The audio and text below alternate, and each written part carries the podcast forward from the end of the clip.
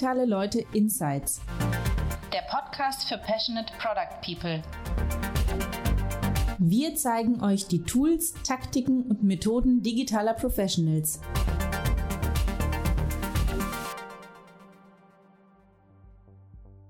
Hallo und herzlich willkommen zu einer weiteren Episode von DL Insights. Mein Name ist Thomas Riedel und ich bin Redakteur bei Digitale Leute. Heute zu Gast haben wir Thomas Blatt, Senior User Experience Design Manager bei Vodafone. Und das ist er schon seit circa 18 Monaten. Dort arbeitet er an der Konzeption des Salesflow für den Mobilfunkbereich. Salesflow, so nennen sie Vodafone intern die Journey innerhalb ihres Online-Shops, mit dem Mobilfunkverträge verkauft werden sollen. Er und sein Team haben sich dabei eines besonderen Features angenommen, und zwar den Pässen. Dabei geht es darum, dass man zum Beispiel für Produkte wie Spotify ähm, kein zusätzliches Datenvolumen verbraucht. Und das wurde aber von den Kunden nicht wirklich angenommen, obwohl es eigentlich als USP von Vodafone angesehen wurde.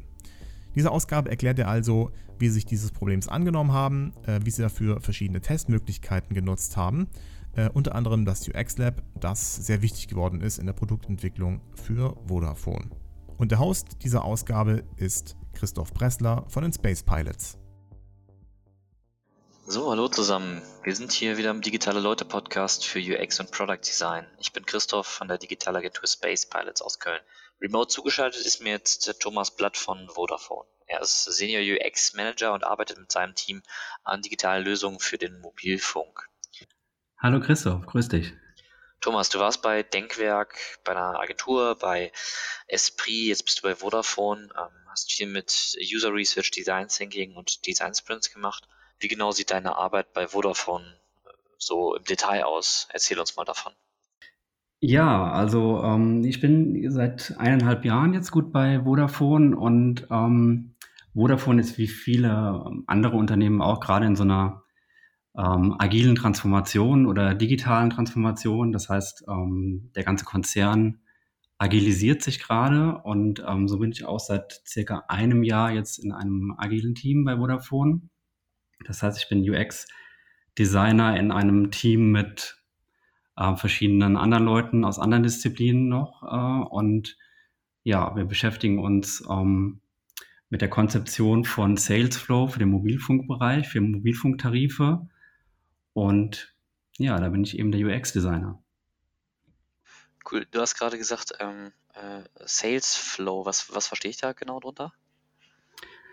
Also unter Sales Flow verstehen wir, ähm, das ist wahrscheinlich auch so ein bisschen Vodafone, äh, Vodafone-Sprech, ähm, im Prinzip die Journey von Kunde ähm, betritt unseren On Online-Shop bis zum Checkout, also die komplette Journey, die er durchläuft, um ähm, Produkte zu buchen. Das ist ja bei Mobilfunk immer so ein bisschen anders als jetzt in, sage ich mal, klassischen Online-Shops. Äh, da äh, kauft man ja in der Regel nicht mehrere Produkte, sondern schließt einen Vertrag ab. Das ist dann schon mal so ein bisschen Unterschied. Es geht mehr in so Richtung Booking Engines, ähm, Flugbuchung oder so könnte man da als Vergleich eher sehen. Und dadurch läuft er halt im Prinzip mehrere Schritte um ähm, einen Vertrag mit einem Smartphone oder so zu kaufen. Und das bezeichnen wir jetzt intern als Sales Flow. Okay. Ähm, wie, wie arbeitet ihr denn genau? Also wie, du hast ja jetzt ein interdisziplinäres Team wahrscheinlich, hast du gerade so ein bisschen angedeutet. Ihr habt wahrscheinlich auch eine Produktentwicklung, UX-Team. Ähm, wie genau sehen die Teams aus und wie arbeiten die zusammen? Also wir sind ähm, nach dem, bei Vodafone nach dem Spotify-Modell ähm, aufgestellt. Das sagt vielleicht einigen was. Ähm, und da gibt es ähm, verschiedene Formen von agilen Teams. Also da gibt es zum Beispiel Squads. Das ist ähm, ein agiles Team, ähm, in dem ich zum Beispiel bin. Ähm, da sind verschiedene Disziplinen drin. Ähm, zum Beispiel, es gibt einen Product Owner, es gibt Channel Manager, es gibt einen Demand Manager, es gibt UX-Kollegen, Redakteure. Und die Squads beschäftigen sich hauptsächlich damit, neue Dinge zu konzipieren. Also bei uns zum Beispiel ne, geht es um den Sales Flow und ähm, wir beschäftigen uns damit, ähm, quasi eine Vision zu entwickeln, wie ähm, so ein Sales Flow optimalerweise und kundenzentriert umgesetzt ähm, oder ähm, ja im Shop umgesetzt werden sollte. Und ähm, dann gibt es daneben, also neben den Squads noch die agilen Delivery Teams. Das sind Teams, die haben, also das sind tatsächlich Entwicklerteams, ähm, Da ähm, sind dann ähm, Tester drin, Softwareentwickler, Business Analysten, ähm, aber auch ähm, UX-Kollegen. Ähm, da geht es aber tatsächlich, also die ähm, agilen Delivery Teams, die sind viel umsetzungsnäher. Also da geht es wirklich darum, das, was wir konzipieren im Squad, das auf die Straße zu bringen und halt zu implementieren und ja auch zu testen und das eben, ja, sage ich mal, im Scrum-Setup zu programmieren. Dann gibt es aber noch ähm, daneben ähm, Center of Excellences. Das sind quasi nochmal so, ja, das sind auch agile Teams, die aber jetzt nicht ähm, so cross-funktional sind, sondern die ähm, bedienen bestimmte ähm, Bedarfe. Zum Beispiel gibt es ein Center of Excellence, das nennt sich User Research. Ähm, da sind dann auch wirklich nur User Researcher drin und die sind im Prinzip so Service, ja, so quasi Dienstleister ähm, für andere Teams. Also wenn wir jetzt quasi ähm, eine, eine Research machen wollen, dann gehen wir eben auf das Center of Excellence User Research zu und ähm, fragen bei denen ähm, eine Dienstleistung an. Aber ein Center of Excellence ist zum Beispiel auch jetzt im UX-Bereich das UX-Management. Ähm, die Kollegen sind dann eben zuständig für alles, was mit Style Guide zu tun hat, mit Design System und Patterns.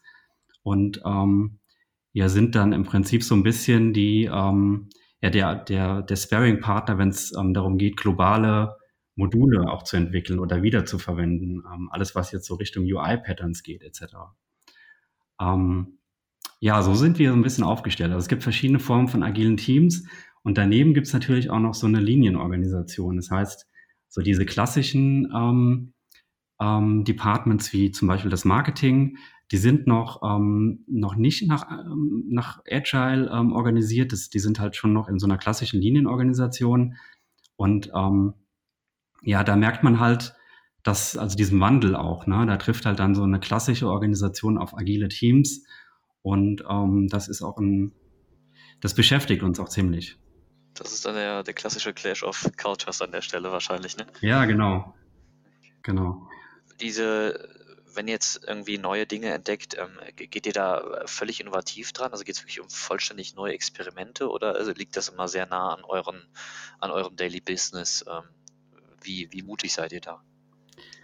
Ähm, ja, also wir wären gern mutiger, aber ähm, grundsätzlich ist es so, dass, ähm, dass wir schon auch so, ähm, sagen wir mal, schon auch so, sagen wir so sechs bis neun Monate, ähm, sage ich mal, in die, Zu in die Zukunft gucken und überlegen, was, wie könnte ähm, wie könnte so eine Journey oder Teile der Journey denn optimalerweise aussehen? Also da gucken wir schon auch, ähm, was, ähm, was können wir da Innovatives einbauen und ähm, was, ähm, ja, was, was bewegt so ein bisschen die Welt da draußen, was machen die Wettbewerber und äh, was könnten wir mal ausprobieren? Also wir machen schon durchaus sehr viele Experimente, aber ähm, was wir ähm, tatsächlich jetzt nicht regelmäßig machen, ist so komplett grüne Wiese, dass wir uns komplett neue Produkte oder total, total abgefahrene Sachen in, überlegen.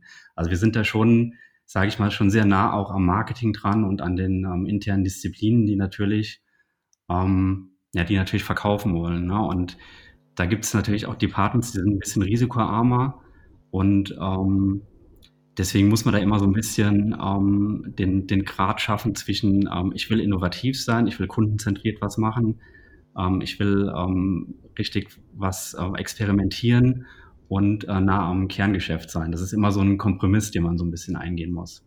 Mhm. Ähm, was wir halt schon machen, ist, dass wir uns mh, hm, komplett neue Dinge überlegen und auch wirklich mutige Experimente überlegen, die, wo jetzt so intern auch, sagen wir mal so, einige Abteilungen sagen würden, ja, okay, das haben wir aber noch nie so gemacht, ähm, muss das wirklich sein? Und ähm, wir gehen dann wirklich so mit teilweise auch provokanten Dingen ähm, die wir uns ausdenken in User-Tests und ähm, versuchen dann zu beweisen, dass, ähm, dass das dann schon was bringt und auch, ähm, sage ich mal, einen Customer-Benefit bringt. Okay. Was, was heißt provokant an der Stelle? Hast du irgendwie so ein Beispiel, wo du mal äh, zeigen kannst, was ihr, genau ihr da gemacht habt? Also was war das provokante Thema und wie sah dann auch der User-Test aus, mit dem ihr das ähm, bewiesen habt? Ja, also provokant, sage ich mal so im Vodafone-Kontext provokant. Ähm, also, oder sagen wir mal im Konzernkontext provokant.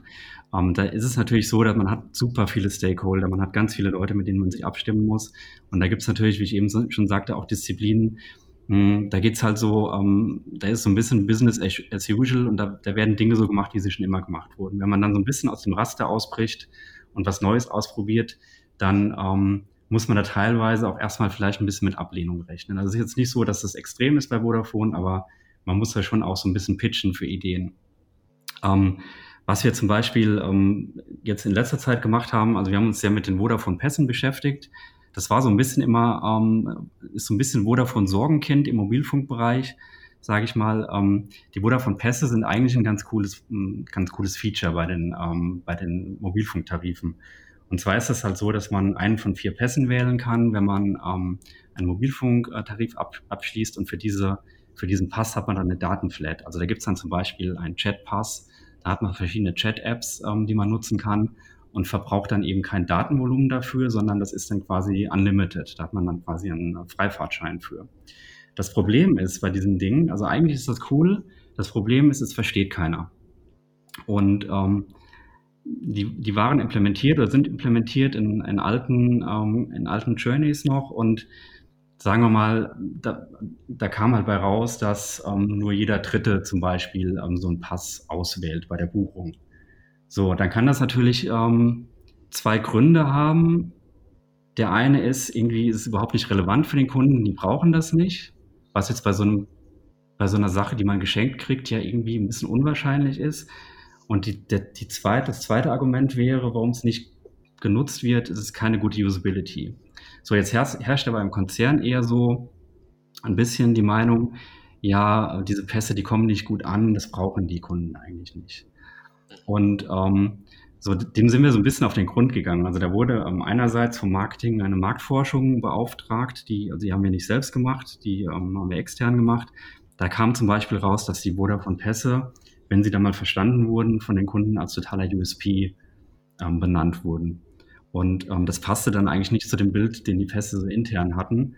Und dem sind wir dann so ein bisschen auf den Grund gegangen und ähm, haben dann überlegt, ähm, okay, wie, ähm, wie können wir die denn besser in den Flow integrieren und hatten dann ähm, über mehrere Runden, wo wir auch Ideation-Workshops ähm, im interdisziplinären Team gemacht haben, kam man auf die Idee, okay, lass doch mal die Pässe in den Vordergrund stellen und ähm, das Datenvolumen, was sich der Kunde auswählt, ähm, erst so zweitrangig behandeln. Ne? Dass wir wirklich sagen, okay, du kriegst eine Datenflat für bestimmte Apps und äh, wollten diesen USP eben in den Vordergrund stellen und ähm, quasi den Kern des Tarifs, dass man eben sein Datenvolumen auswählt, ähm, den so ein bisschen nachgelagert. Und ähm, das fanden erstmal sehr viele Leute ähm, total ähm, mutig, das zu tun oder total seltsam, weil ähm, alle so im Kopf hatten, ja, Vodafone-Pässe ähm, das funktioniert ja gar nicht so gut. Und das war so eine Sache, wo wir, ähm, wo wir schon so ein bisschen äh, mutiger rangegangen sind dann.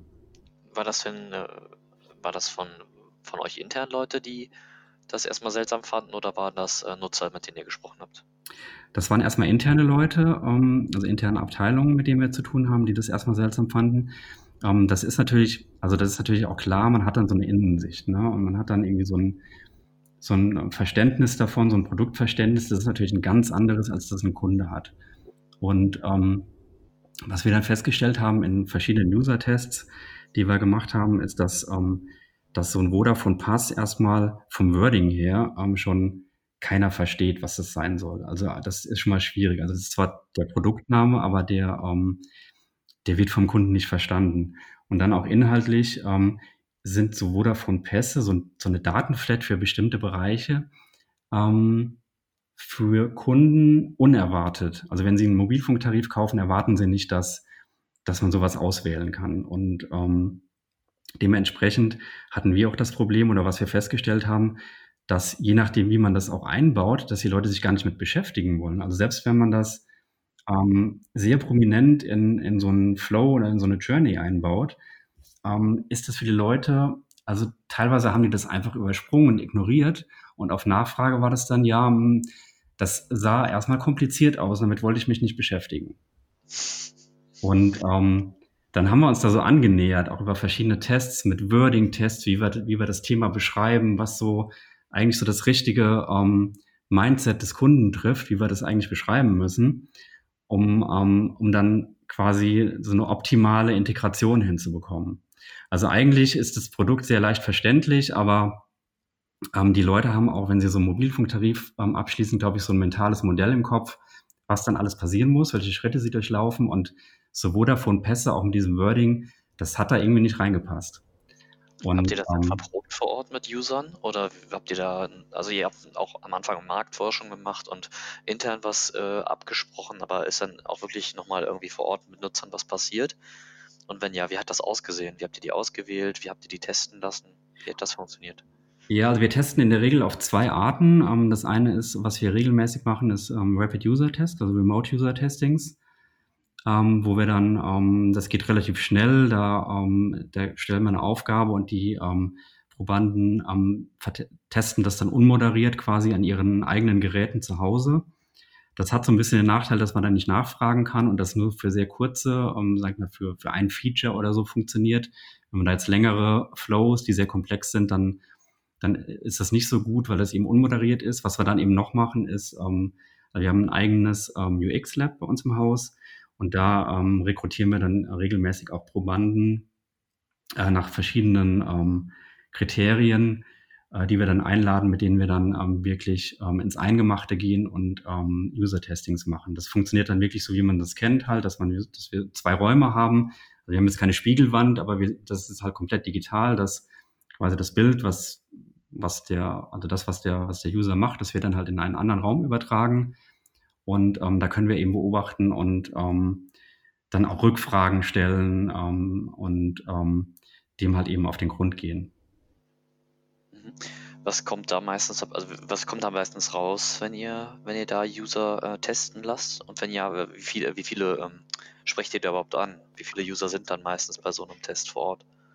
Also wir machen das in der Regel ähm, in fünf Einzeltests, also fünf User, ähm, weil das so perfekt in einen Tag passt. Ähm, wir machen dann einen ganzen kompletten Tag. Also wir nehmen uns dann schon Zeit, so 90 Minuten pro Test. Das sind immer so ein bisschen Setup, Begrüßung, Nachbefragung. Also wir machen immer so eine, so eine Mischung aus Interview und Testing, damit wir auch so ein bisschen was ähm, ähm, über den, sag ich mal, über den Nutzertyp erfahren, ne? über so ein bisschen Background. Das, das hilft uns immer ganz gut, ähm, auch den, den User dann oder den Probanden eben ähm, einzuordnen. Das hilft aber auch den Probanden immer ganz gut, so ein bisschen ins Thema zu kommen. Deswegen stellen wir immer so ein bisschen Interview voran. Ähm, dann ist in der Regel so, sagen wir mal, so 45 bis 60 Minuten Testing, wo wir dann ähm, in der Regel machen wir das mit dem Prototypen, mal auf Desktop, mal auf Tablet oder meistens immer Mobile tatsächlich in letzter Zeit, ähm, wo die Probanden dann eben testen.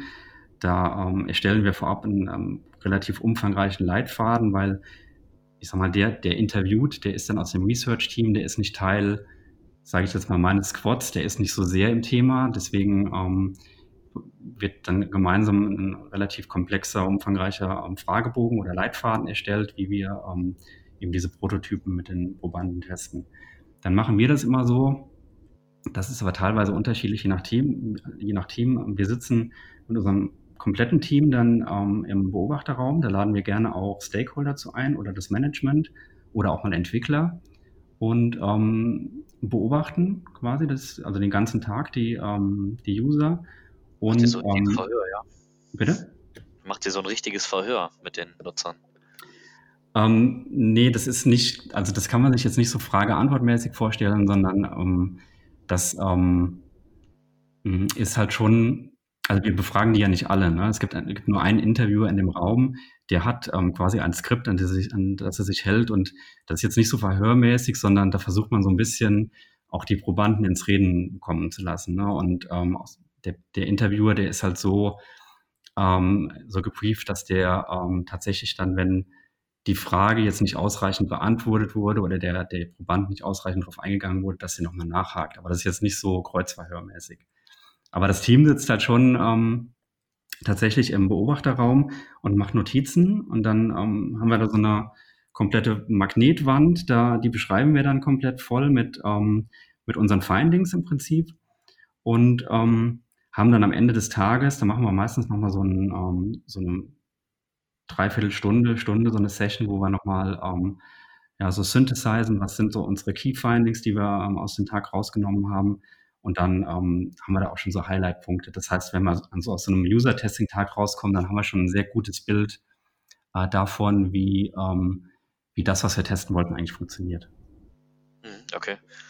Wie genau äh, analysiert ihr das dann dann? Also ihr, ihr, ihr aggregiert das ein bisschen, ihr packt das auf die Magnetwand, jeder gibt ein bisschen seine Einschätzung und dann passt das immer, dass ihr ein, zwei Hauptthemen habt, die ihr angehen wollt oder gibt es irgendwie noch eine Datenbasis, auf der ihr das irgendwie quantifiziert?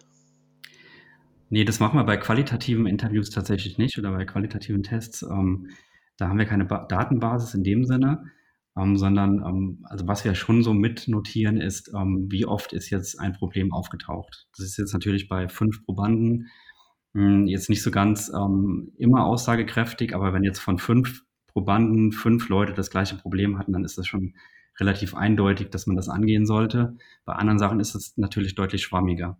Was wir halt am Ende machen, ähm, wir, ähm, also jeder, jeder Beobachter ähm, nennt halt so seine Highlights, also sowohl positive als auch negative. Dann, ähm, dann machen wir so, ein Vote, so eine Voting-Runde, dass wir dann wirklich mit jedem ähm, voten, ähm, also was wir als nächstes angehen. Also das, daraus ergibt sich dann so, schon so eine Priorisierung. Und ähm, das sind dann auch tatsächlich die Themen, die wir als erstes dann wieder ins Backlog nehmen und versuchen anzugehen und ähm, zu verbessern. Das funktioniert für euch dann auch immer, dass ihr auf einen Nenner kommt?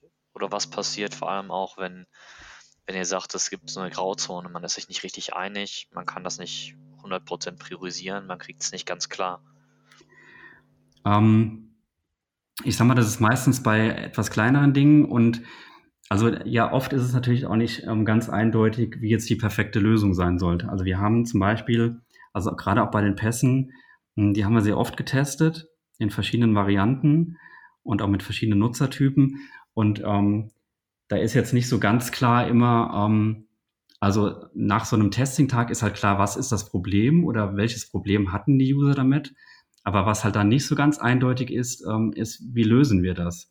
Und das machen wir dann ähm, tatsächlich nachgelagert. Also wir ähm, definieren jetzt quasi am Ende von so, einem, von so einem Testing-Tag nicht ähm, die perfekte Lösung, die wir dann angehen, sondern sagen dann teilweise oft auch, okay, hier müssen wir iterieren, hier müssen wir vielleicht nochmal testen, hier müssen wir vielleicht nochmal ähm, ein neues Experiment wagen, vielleicht was ganz anderes, vielleicht nur was angepasstes. Also wenn wir uns unsicher sind, dann ähm, nehmen wir das nochmal in, ähm, in eine Iteration mit rein und testen das einfach nochmal.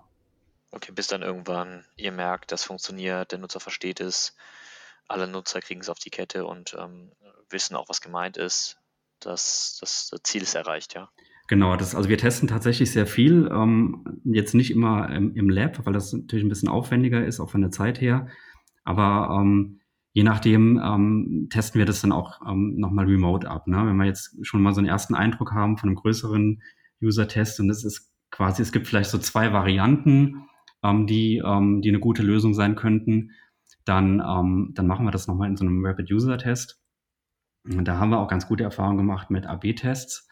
Ähm, da haben wir einfach ein, ähm, ein Prototyp erstellt oder zwei Prototypen erstellt, die quasi identisch waren, aber ein Feature war halt in beiden anders umgesetzt und haben dann einfach das mit zwei exakt ähm, gleichen, ähm, also nicht mit den gleichen Leuten, aber mit dem gleichen Segment getestet und haben dann so einen AB-Test ähm, gemacht, wo wir dann ähm, rausbekommen haben, okay, welche, welche Variante funktioniert jetzt für, den, für die ähm, Testkunden besser.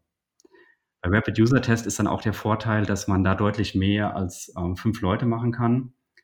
Also da könnte man jetzt auch ähm, sagen, weil, weil oft ist es halt so, dass, ähm, dass das Marketing sagt, okay, ihr habt nur mit fünf Leuten getestet, das ist ja nicht, nicht ähm, das ist ja nicht signifikant. Ähm, fünf, fünf Probanden und bei Rapid User Test hatte man, hätte man eben noch die Möglichkeit zu sagen, okay, man testet das jetzt mit 20 oder so. Das geht da halt deutlich einfacher.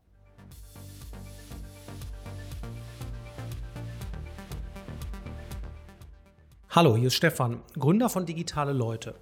Ich möchte euch kurz DR Remote vorstellen, unsere neue Recruiting-Plattform. Auf DR Remote findet ihr nur Tech-Jobs, die mindestens zwei Tage Remote Work pro Woche ermöglichen. Was uns alle eint auf digitale Leute, ist der Wunsch, herausragende digitale Produkte zu entwickeln, die wirklich zu unseren Erfahrungen und Interessen passen. Produkte, für die wir brennen können. Remote Work bietet da eine riesige Chance. Teams können noch besser zusammengestellt werden, weil es leichter wird, Professionals zu finden, deren Fähigkeiten gut zueinander passen. Umso intensiver Firmen auf die Karte Remote setzen, umso größer ist der geografische Radius, in dem sie rekrutieren können. Daher haben 100% verteilte Tech-Teams wie zum Beispiel bei GitHub einen gewaltigen Vorteil, da sie global Talente einstellen können. Aber auch Firmen, die beginnen, Remote zu nutzen, indem sie ihren Mitarbeitern zwei bis drei Tage die Woche ermöglichen, von zu Hause aus zu arbeiten, erhöhen ihr Recruiting-Potenzial stark. Dabei unterstützen sie gleichzeitig eine klimafreundliche Arbeitsweise, bei der nicht alle jeden Tag ins Büro pendeln müssen. Viele Firmen haben ihre Hausaufgaben gemacht und längst umfangreiche Teams aufgebaut, in denen Remote Work Normalität ist. Seit dem Start unserer Recruiting-Plattform Mitte 2019 haben sich bereits über 5000 Talente angemeldet und viele davon gehören zu den absoluten Top-Leuten der Branche. Sie sind eigentlich nicht aktiv auf Jobsuche, aber sie alle haben ein hohes Interesse an moderner, selbstbestimmter Arbeit. Firmen, die bei der Remote mitmachen, bekommen eine Liste von Professionals, die die passenden Skills für den Job haben und ganz wichtig, vorher schon am konkreten Job bzw. an der Firma und deren Produkt Interesse signalisiert haben. Schaut doch mal vorbei auf derremote.com. Wir haben viel zu bieten, sowohl für Talente auf der Suche nach neuen Herausforderungen, als auch für Firmen, die ihr Tech-Team qualitativ vergrößern wollen. dl-remote.com Unsere neue Recruiting-Plattform.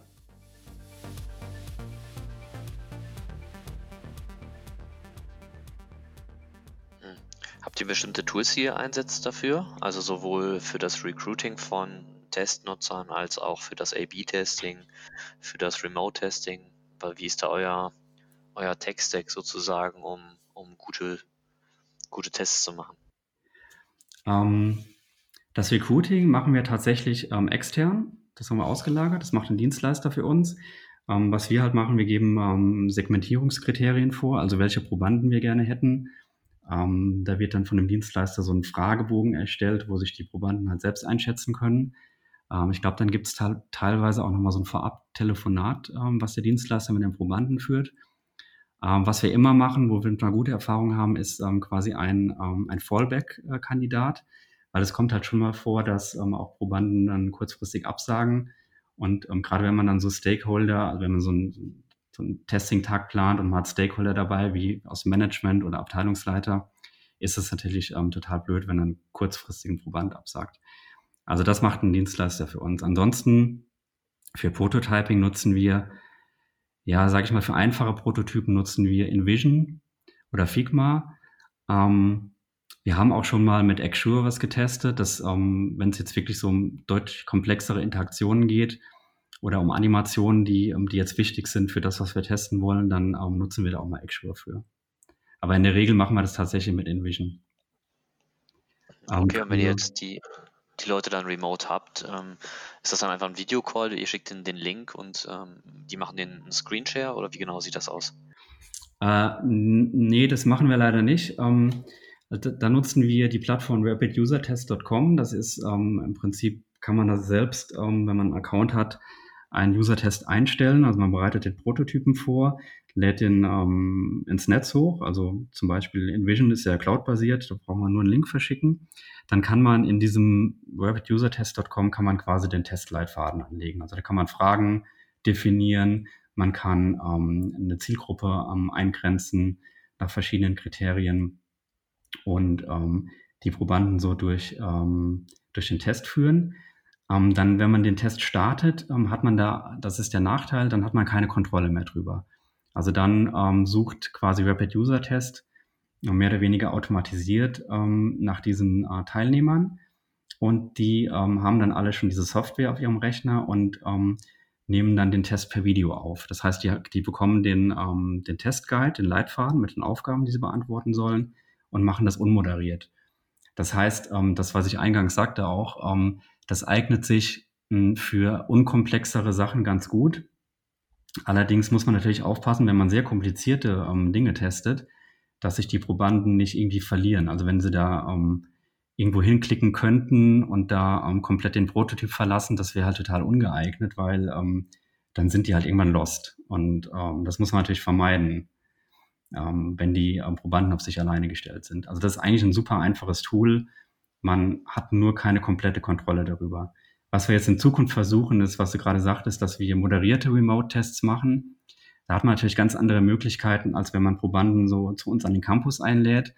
Also zum, einen ist so, ähm, so ein Proband, der jetzt zu Vodafone kommt, ähm, in so ein Testlabor, in so einen Testraum, ist natürlich so ein bisschen, sage ich mal, irgendwie vielleicht schon so ein bisschen eingeschüchtert, ne? so an dem Cam am Campus in der Höhle des Löwen. Und wenn man das remote macht, dann die Leute am, am eigenen Rechner zu Hause sitzen, ist dann, glaube ich, nochmal so ein bisschen was anderes. Ist vielleicht ein bisschen geringere Hürde für die Probanden auch. Das versuchen wir aber jetzt erst zu etablieren. Da sind wir gerade dran. Ähm, wir sind gerade im Home, Homeoffice alle und wir testen natürlich weiter. Deswegen versuchen wir da, suchen wir da gerade auch nach neuen Möglichkeiten, äh, remote zu testen. Und ähm, ja, das ist aber gerade auch neu für uns. Das etablieren wir gerade erst. Habt ihr jetzt ähm, äh, mal ganz kurz zwischendurch, das war jetzt eigentlich auch gar nicht so im Fokus für mich, aber interessiert mich jetzt spontan doch mal. Hast du, habt ihr jetzt Auswirkungen gespürt oder wie, wie geht ihr jetzt mit dem Home, im Homeoffice auch mit Testing um? Verändert sich da was grundlegend oder wart ihr eh so eingerichtet, dass ihr dann schnell switchen könnt? Weil so ein, dieses, dieses User-Testing vor Ort, das fällt ja dann erstmal eigentlich gänzlich weg, oder? Genau, das fällt jetzt erstmal gänzlich weg. Ähm, also, ähm, ich sage mal so, Homeoffice an sich funktioniert eigentlich ganz gut bei uns, weil ähm, Vodafone sowieso eine Homeoffice-Regelung hat. Das heißt, alle Tools, die man nutzt, die kann man auch von zu Hause nutzen. Ähm, das, und das haben die Leute auch regelmäßig äh, genutzt. Das, also eigentlich ist immer jemand im Team nicht da und im Homeoffice. Also von daher sind die Basics eigentlich vorhanden. Ähm, jetzt natürlich so auf die Dauer bringt das natürlich schon so ein paar Schwierigkeiten mit sich, gerade wenn man jetzt so Workshops machen muss oder so. Das ist dann schon ein bisschen komplizierter. Da müssen wir uns erst Gedanken machen, da muss man erst reinkommen. Und was das Thema User-Testing angeht, also was wir jetzt weitermachen, ist, dass ähm, dass wir äh, Rapid User Test nutzen. Das funktioniert ganz normal weiter, wie es vorher auch funktioniert hat. Das ist ja sowieso remote.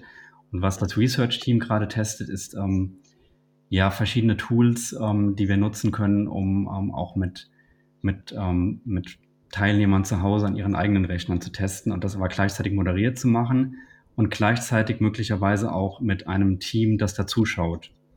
Das, ähm, das hat so ähm, Herausforderungen auf mehreren Ebenen. Ähm, und zwar ist man natürlich in so einem Konzern etwas eingeschränkt, was die Toolnutzung angeht. Und auch das ganze Thema Datenschutz ist bei uns ähm, sehr hochgehangen. Das heißt, äh, wir dürfen zum Beispiel ähm, so Sessions mit Probanden gar nicht aufzeichnen. Ähm, und wir sind auch ein bisschen eingeschränkt, was für Tools wir nutzen. Also die Server müssen zum Beispiel in Deutschland stehen, oder zumindest in Europa, glaube ich. Also da gibt es auf mehreren Ebenen ähm, gerade Hürden. Und das Research-Team ist aber gerade dran, nach Wegen zu suchen, wie wir jetzt trotzdem testen können. Zeichnet sich da schon irgendwas ab? Irgendein Favorit als Tool, was ihr im Blick habt? Oder eine Methode, wo ihr sagt, das funktioniert vielleicht ganz gut? Ähm, kann ich dir tatsächlich nicht sagen, dass, also weil das so frisch ist. Also wir, ich meine, wir sind erst seit zwei Wochen so im Homeoffice. Das ist für, für so einen Konzern, ähm, ist eine kurze Zeit. Hier sind die Wege auch teilweise ein bisschen länger. Ähm, und die Abstimmungswege und so. Ich glaube, da wird gerade viel rum, rum experimentiert. Aber ich kann dir nicht sagen, was, was da gerade Favorit ist. Dann äh, musst du mich da mal auf dem Laufenden halten. Das würde mich natürlich interessieren, wie ihr damit umgeht.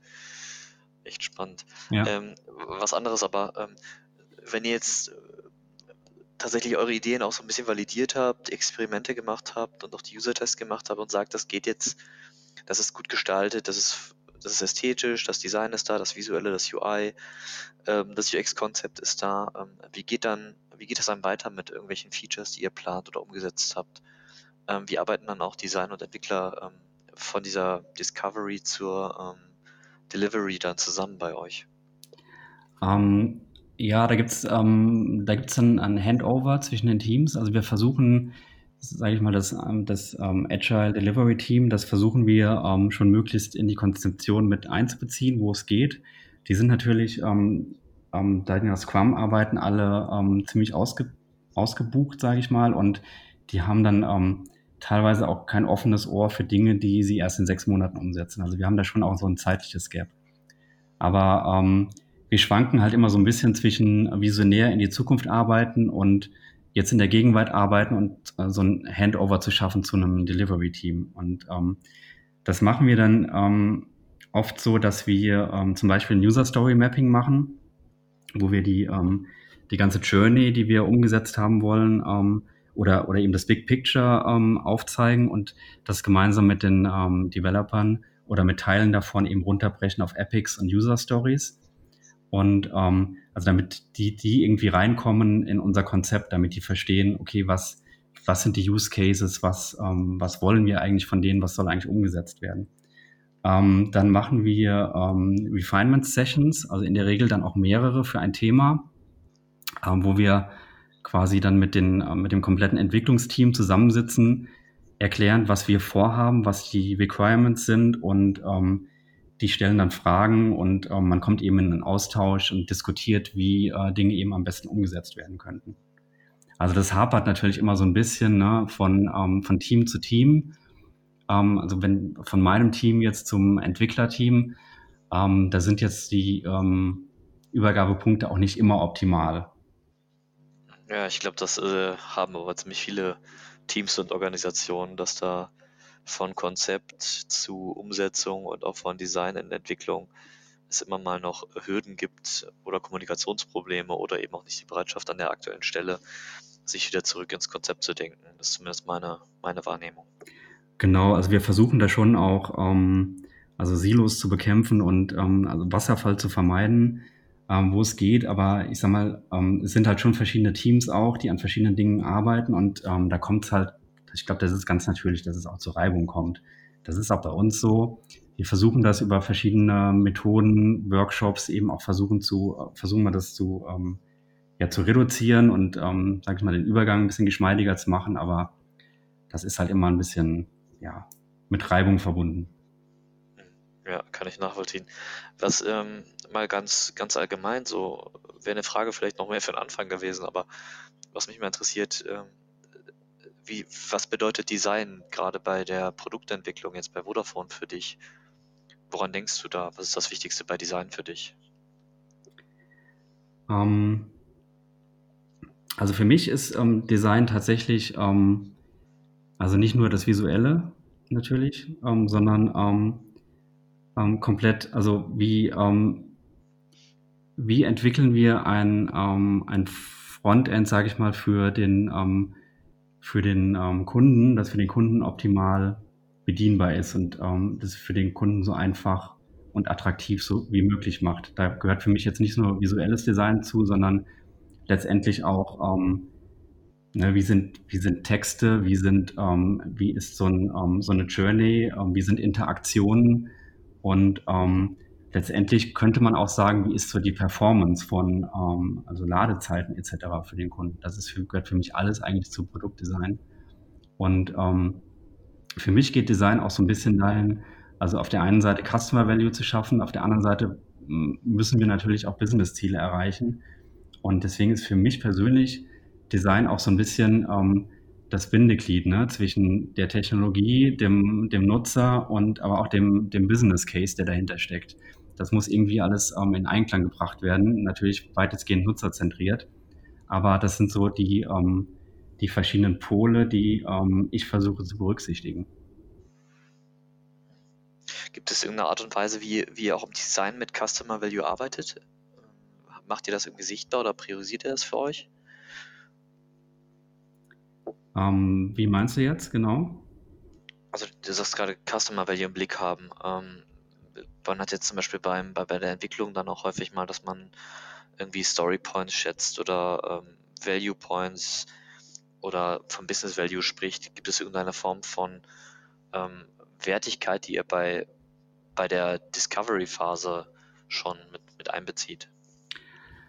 Ähm, ja, das ist ein bisschen ähm, schwammig, das Thema natürlich. Also, mh, hm, also gerade so ein, so ein datengetriebener Konzern ist natürlich immer sehr interessiert an harten KPIs. Und ähm, ich finde das bei dem Thema ähm, Kundenzentrierung oder Usability, UX immer ein bisschen schwierig, mit harten KPIs zu kommen. Ich bin da auch gar nicht so ein Freund von, zu sagen, okay, ähm, es gibt jetzt so eine harte KPI wie den Net Promoter Score oder so, weil der ist ja der ist ja sehr weit weg auch so von dem, was man eigentlich ähm, an Features einbaut oder was man, äh, was man macht.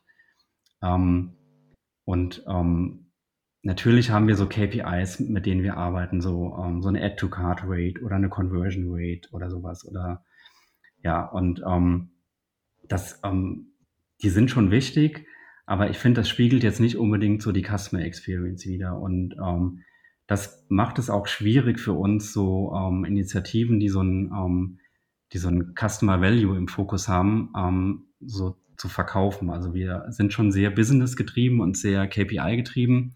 Und ähm, da arbeiten wir im Prinzip noch dran, ähm, wie wir ein Customer Value im Management und in anderen Teams ordentlich verkaufen. Wir ähm, haben das schon, glaube ich, ein Stück weit verbessert, seit wir das, das UX Lab haben. Aber das ist trotzdem noch ein schwieriger Punkt, der, ähm, an dem wir immer wieder kämpfen.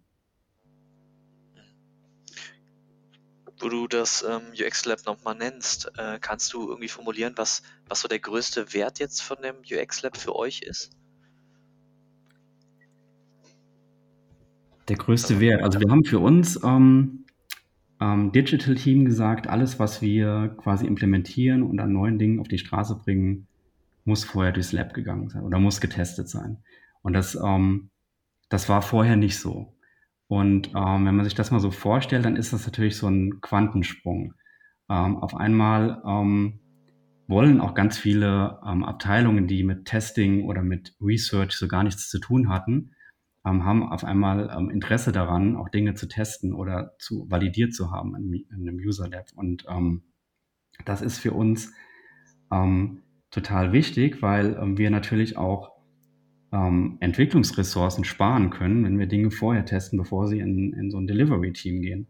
Weil also Entwicklerressourcen sind, glaube ich, überall ein total rares Gut und wir müssen natürlich auch mit denen haushalten. Und wenn wir vorher schon ähm, rausfinden, was eigentlich die beste Lösung ist, dann ähm, sind wir da schon mal einen Schritt weiter und ähm, belasten halt auch nicht ähm, Entwickler mit Dingen, also mit der Entwicklung von Dingen, die gar nicht bedienbar sind oder die jetzt schlecht sind für den Kunden oder so, die wir vielleicht danach verbessern müssten, sondern ähm, versuchen halt direkt mit einer möglichst guten Lösung an den Start zu gehen.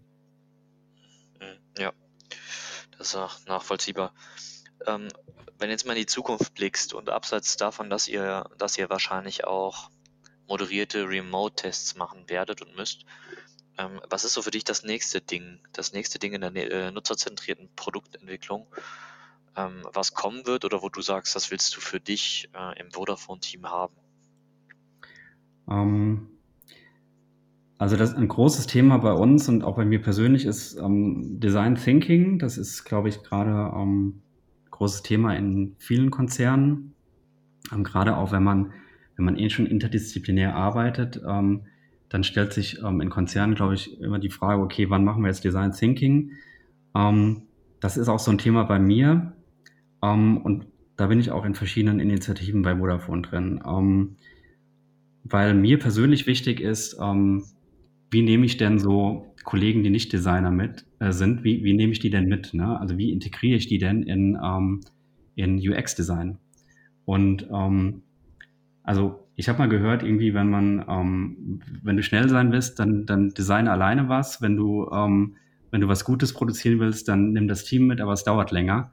Und genauso ist es halt auch ne, bei uns. Wenn wir, ähm, hm, ich habe das schon das Gefühl, wenn, wenn ich die Leute mitnehme, die Kollegen, ähm, und versuche auch in UX-Arbeit zu integrieren mit ihrer Perspektive, dann kommt am Ende was Besseres raus. Ich krieg, ähm, man kriegt ein besseres Buy-in, auch bei den Kollegen. Man hat ein besseres Verständnis und im Endeffekt wird alles viel besser. Und das, ähm, da kommt auch, glaube ich, so Design Thinking auch so ein bisschen mit rein. Ne? Wie, wie komme ich eigentlich zu neuen Ideen in einem crossfunktionalen Team? Ähm, und ähm, wie kann ich mal so kom komplett Dinge komplett neu entwickeln? Ähm, jetzt hat Design Thinking bei uns so ein ja, so einen, ähm, sag ich mal, so einen leichten ähm, Beigeschmack oder so ein paar Hürden. Also auf, auf der einen Seite ist es halt so, dass es viele nicht verstehen. Ne? Also Design Thinking ist jetzt nicht so ein strukturierter Prozess, wo man sagt, okay, den durchlaufe ich jetzt und dann habe ich ein tolles Ergebnis. Sondern das kann halt ähm, sehr lange dauern. Das startet auch schon mal erst bei der, bei der Frage nach, was ist eigentlich das Problem? Also man muss eigentlich erstmal Research betreiben, um ein Problem zu umreißen und zu verstehen. Und das ist, glaube ich, für Nicht-Designer, ähm, sage ich mal, nicht so einfach. Deswegen ist so mein Thema, was ich gerade versuche zu etablieren bei, ähm, bei Vodafone, ist das Thema Design Sprint. Also Google Design Sprint. Ähm, weil ich glaube, das eignet sich eigentlich perfekt für, für so Corporates oder für Konzerne. Das ist strukturiert, es geht relativ schnell, es sind fünf Tage oder vier Tage, die man durchläuft. Man kann ganz klar sagen, was man als Ergebnis bekommt und was man an diesen Tagen macht. Und ähm, das versuche ich gerade so ein bisschen zu forcieren, auch mit meinem Team, ähm, dass wir das ähm, auch häufiger anwenden, jetzt im Vergleich zu Design Thinking, weil es viel einfacher zu implementieren ist. Habt ihr da schon irgendeinen Case, wo, wo ihr das gemacht habt, wo ihr einen Design Sprint gemacht habt für ein Thema und du auch irgendwie Veränderungen gemerkt hast? Ähm, wir haben einen Design Sprint gemacht ähm, letztes Jahr, ähm, tatsächlich auch für mein Team. Da ging es dann um, ähm, sage ich mal, um einen komplett neuen, äh, komplett neue, neuen Teil der Journey, der entwickelt werden sollte. So ein bisschen grüne Wiese. Da ging es halt auch darum, wie ähm, kauft denn ein Kunde in Zukunft ähm, also Hardware bei uns, ähm, zum Beispiel Smartphones. Und ähm, da haben wir ein interdisziplinäres Team gegründet. Das war jetzt nicht nur unser ähm, agiles, unser Squad, sondern auch verschiedenen äh, Teams Teilnehmer. Und da haben wir das tatsächlich in einem fünf Tage Design Sprint gemacht und haben da ähm, ganz coole Ergebnisse rausgekriegt. Da, ähm, das, also ist jetzt nicht so, dass man, dass das dann fertig war und ähm, dass man das direkt entwickeln konnte. Also zum Beispiel war so die Erwartung von dem Product Owner am Anfang, okay, ich, wir machen das fünf Tage Design Sprint und am Ende ähm, kann ich das den Entwicklern geben und die bauen das. Und so war das natürlich nicht und dann, das, ähm, das war dann aber auch am Ende, am Ende okay und alle waren total begeistert von dem Ergebnis und wir haben dann natürlich darauf iterieren müssen, das verfeinern müssen etc. Aber es war ein guter, sag ich mal, ein guter ähm, Kickstart für ein relativ komplexes Projekt. Was hat da am besten funktioniert für euch? Ähm, am besten funktioniert hat so, ähm, also Teamwork. Wir waren, ähm, war, war, für die meisten Kollegen ähm, war das Thema neu und die wussten nicht so richtig, was auf sie zukommt. Und ähm, im Design Sprint muss ja auch jeder so ein bisschen ähm, kreativ werden mit, ähm, mit Sketching und ähm, also Handscribbles ähm, erarbeiten, Ideen entwickeln. Und ich sag mal, für Nicht-Designer ist das jetzt nicht so Daily Business, dass die Handsketches machen und Ideen entwickeln. Und das hat finde ich, ähm, super gut funktioniert. Also die Kollegen sind da echt gut reingekommen. Ich glaube, so die besten Ideen, die entstanden, die waren jetzt auch nicht unbedingt von den Designern, sondern kamen auch von anderen Kollegen. Also da hat man dann gemerkt, dass es nicht unbedingt auf so ähm, ja, gestalterisches Können ankommt, sondern ähm, dass jeder gute Ideen haben kann und das hat mega gut funktioniert für uns. Cool. Danke für den Erfahrungsbericht. Das ist ähm, schön zu sehen, dass du da ähm, auch das Ganze oder ein Teil des Unternehmens ein bisschen in Richtung Design Thinking und Design äh, Sprints überzeugst und, und äh, sie da reinholst. Ich glaube, das ist ähm, bestimmt eine große Chance auch, daraus dann neue Produkte bei euch zu entwickeln. Ähm, wir sind so fast am Ende. Wir haben, glaube ich, über ziemlich vieles gesprochen. Wir haben äh, eure Testphasen mal angesprochen, eure Tools, Remote-Testing, euer Umgang jetzt auch mit der, mit der Corona-Krise, das Recruitment, Design-Sprints, die Squads. Ähm, bin begeistert, wie viele Themen wir ansprechen konnten. Hoffe natürlich auch, dass äh, unsere Zuhörer das ein oder andere mitnehmen können. Ich bin gespannt, was du in der nächsten Zeit noch berichten kannst, wie sich das weiterentwickelt bei euch. Ähm, wenn jetzt jemand auf dich zukommen möchte und eine geniale Innovationsidee oder Designidee für dich äh, mitbringen will, wie erreicht dich eine Person persönlich am besten, Thomas? Äh, also am besten ähm, wahrscheinlich über LinkedIn, da bin ich gerade also am aktivsten. Ähm, aber ansonsten auch über Xing. Ganz easy. Okay, und dann einfach einschreiben und. Gerne einfach einschreiben, ja. Ähm, ich habe mir auch, also ich, mittlerweile kriegt man ja auch so viele Kontaktanfragen von Leuten, die man nicht kennt. Ähm, ich nehme vieles auch erstmal an. Ich glaube, bei LinkedIn kann man auch gar nicht nach, Nachrichten schreiben, wenn man kein Kontakt ist. Also gerne Kontakt machen, mich anschreiben. Ich bin immer froh ähm, oder freue mich immer über Austausch.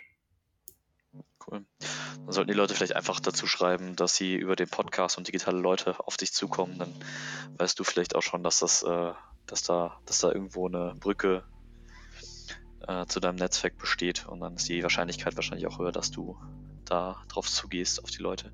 Auf jeden Fall, sehr gerne. Thomas, danke für die Einblicke, danke für deine Zeit. Ich äh, gebe dich jetzt deinem Team wieder, sofern du heute noch was machst und wünsche dir ansonsten alles Gute und hoffe, dass wir in den nächsten Monaten vielleicht nochmal Zeit haben, äh, einen neuen Bericht oder einen neuen Podcast oder so zu machen.